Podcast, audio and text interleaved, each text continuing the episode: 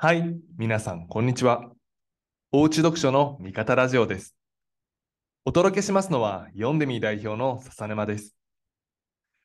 おうち読書の味方ラジオは、読書教育を通じて教育の見方をアップデートし、保護者様同士がお悩みや経験をシェアできるおうち読書の味方になるラジオです。日本初のオンライン読書教育の習い事、読んでみオンラインを運営する読んでみの創業者であり、代表である笹沼が毎週金曜日にお届けしています。家事の合間、子供たちの習い事の送り迎えの合間に、ながら聞きで楽しんでください。今日も最後まで聞いてくださると幸いです。よろしくお願いします。はい。というわけで、まずは今週のお便り紹介からです。ハッシュタグおうち読書の味方ラジオにお寄せいただいたお便りにお答えします。さて、前回募集させていただいたお便りのテーマは、どちらかといえばフィクション派、ノンフィクション派でした。まずは第49回にてココさんからいただいたこちらです。フィクション派です。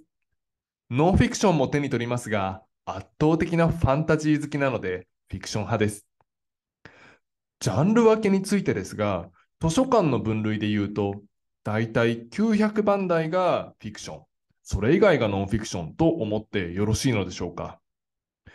図書館の900番台にノンフィクション小説が含まれているのですが、これはどちらなのでしょうか。お便りありがとうございます。実は僕も圧倒的なファンタジー好きでして、今でも手に取る本はファンタジーが結構多かったりします。さて、ご質問いただいた点ですが、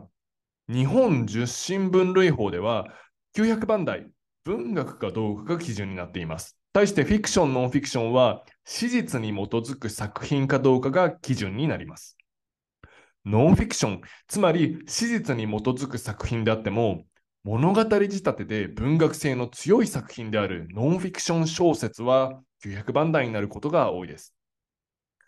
一方で、そうではないノンフィクション作品は、歴史や社会科学、自然科学など、それぞれの題材に応じて振り分けられることが多いようです。例えば、電気などは280番台だったりします。ちょっと例外のパターンもそこそこあるので、まあ、なかなか難しいところではあるんですけども。えー、ちなみに、味方ラジオをお聞きの皆さん、図書館はどのぐらい活用されていますでしょうか？読んでみーのユーザーさんでも、読んでみーを使い出して初めて図書館に行って感動したという声をいただくことが多いのですが、実は図書館って本を貸してくれるだけではないんですよね。オンラインで予約や取り置きができる、また、司書さんのレファレンスサービスというものがあったりします。こんな本を探しててっていうリクエストをすると、ものすごく細かく、そしてたくさん教えてくれるんです。まあ、司書さん、本のプロフェッショナルなので、まあ、そのあたりの知識を活用していろんなことを教えてくれるんですね。自治体によってはオンラインでも活用できます。もしこんなジャンルの本が欲しいなという目処がすでにある場合は、ぜひ使ってみてください。次に、こちらも第49回にて、読んでるよーさんからいただいたこちらです。今までの本の冊数で比べると圧倒的にフィクションの方が多いものの、読んでみーのおかげで最近はノンフィクションを楽しんで読んでいるようなので、ノンフィクション派に一票入れさせていただきます。ありがとうございます。読んでみーを通じてノンフィクションの楽しさにも気づいてくれたということで、まあ、非常に嬉しいお便りです。ありがとうございます。先日、息子、かっこ小3男子と一緒に図書館に行ったところ、普段行かない本のコーナーで何やら熱中して本を読んでいました。漫画かなと思って近づいてみたら、なんと小学6年生の理科の教科書を熟読中。すごいですね。さすがに図書館で教科書を読んでるお子さんを見ると結構びっくりしますよね。本人曰く、理科の教科書も結構面白いね、とのこと。本を読むことに抵抗がなくなると、こういうことが起こるのか、と少し驚きました。理科の教科書も結構面白いノンフィクション本のようですね。素敵なエピソードありがとうございます。やはり多くのお子さんにとって最初に楽しみやすいのはフィクションであることが多いと思いますが、その中で読書を知ってノンフィクションにもどんどん挑戦していってほしいなと思っています。本を読む、または文字や文章を読むことに抵抗がなくなり、まあ、さらに言えば本から何かを発見することが楽しくなってくると、まあ、フィクション、ノンフィクションを問わず、どんどん本を読むことが楽しくなってくるお子さんは多いかなと感じます。実際読んでるようさんのご家庭のように教科書を楽しんで読んでいるというお子さん多くて、読書習慣がついてから教科書をどんどん読むようになって今では学校の友達に勉強を教えるようになっているそんなお子さんもいらっしゃいました味方ラジオの第31回 I love it kids 特別編読書習慣がつくといい理由本当に説明できますか？では読んでみーメンバーの間では小学生の頃教科書は配られたその日に読み切ってしまうというエピソードがあるあるになっているというお話もしました読んでるようさん、お便りありがとうございました。さて、次回のお便りテーマです。次回のお便りテーマは、親も一緒に読書教育を楽しむコツは？です。実は保護者さんよりいただいたお悩み相談がありまして、え今から読み上げますね。読書を自分ごととして楽しんでほしいから、落ち着け、押し付けにならないように心がけて、今は種まき期間と思い、心を広くして声かけをしている。けれど、種まき期間に自分が疲れてしまう時があります。自分も子供も良いバランスで読書タイムを楽しむヒントが欲しいです。とのことです。無理に押し付けず、お子さんの読書を楽しむ気持ちを大切にされている姿勢、非常に理想的だなと感じます。一方で、保護者さんが辛い気持ちのままだと、読書教育そのものが続けづらくなってしまう。読んでみとしては、お子さんはもちろん、保護者さんも一緒になって楽しめるような読書教育を目指したいと思っています。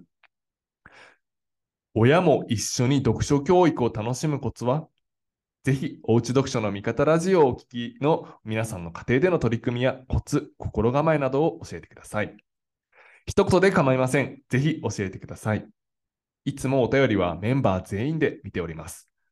お便りの一言にオフィスが喜びに湧いたり、こんなことができるんじゃないか、もっとこうした方がいいんじゃないかと議論が起こったりと、一通一通が読んでみにとって大切な大切なお便りです。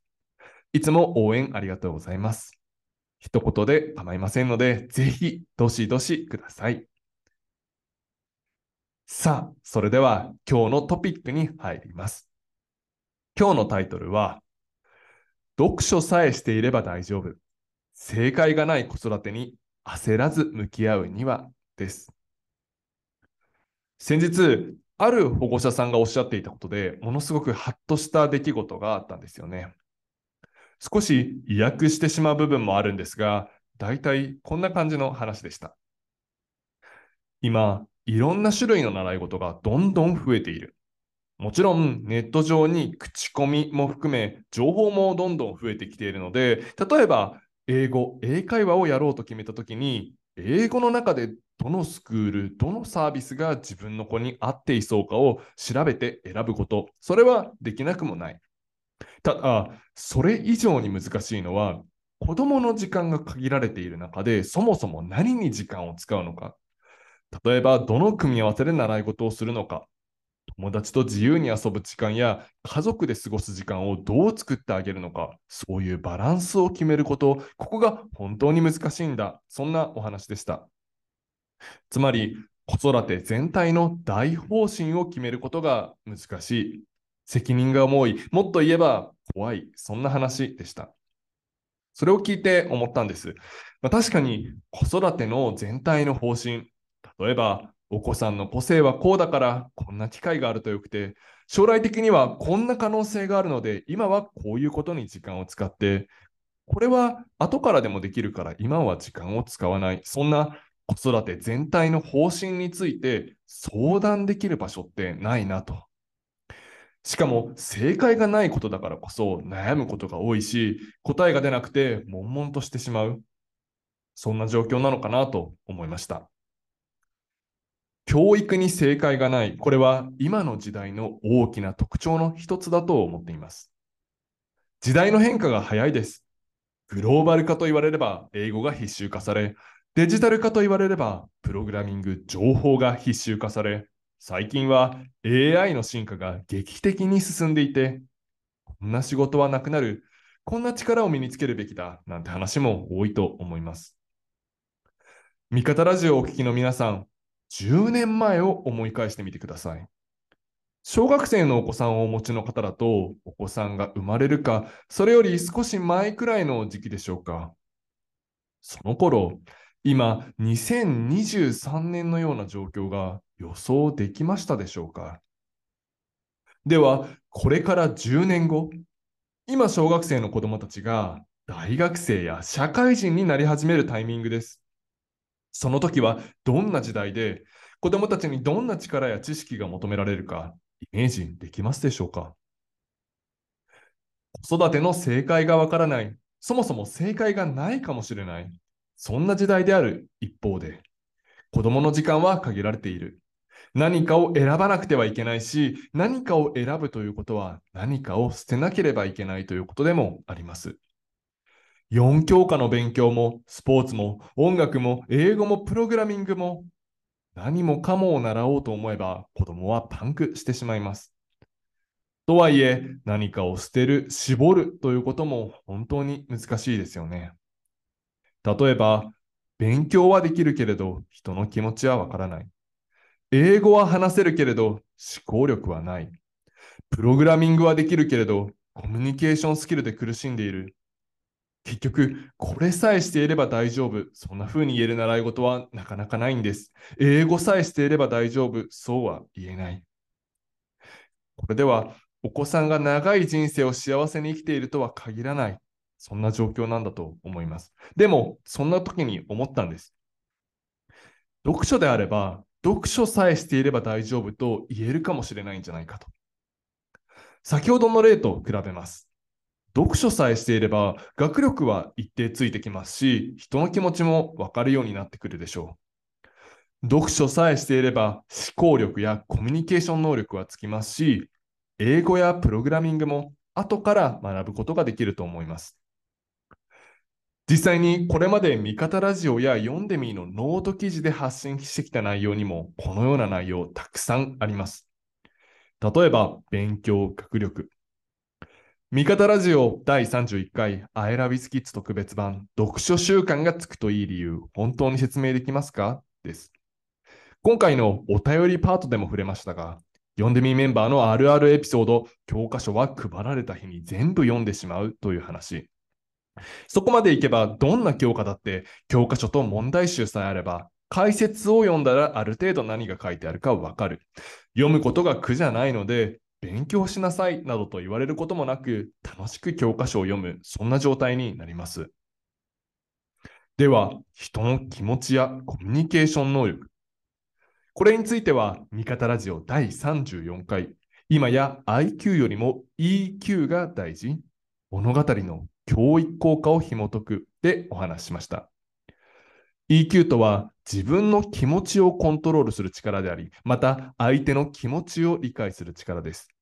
いくら IQ が高くても EQ が伴わないとチームプレイが成り立たず、社会で活躍することはできません。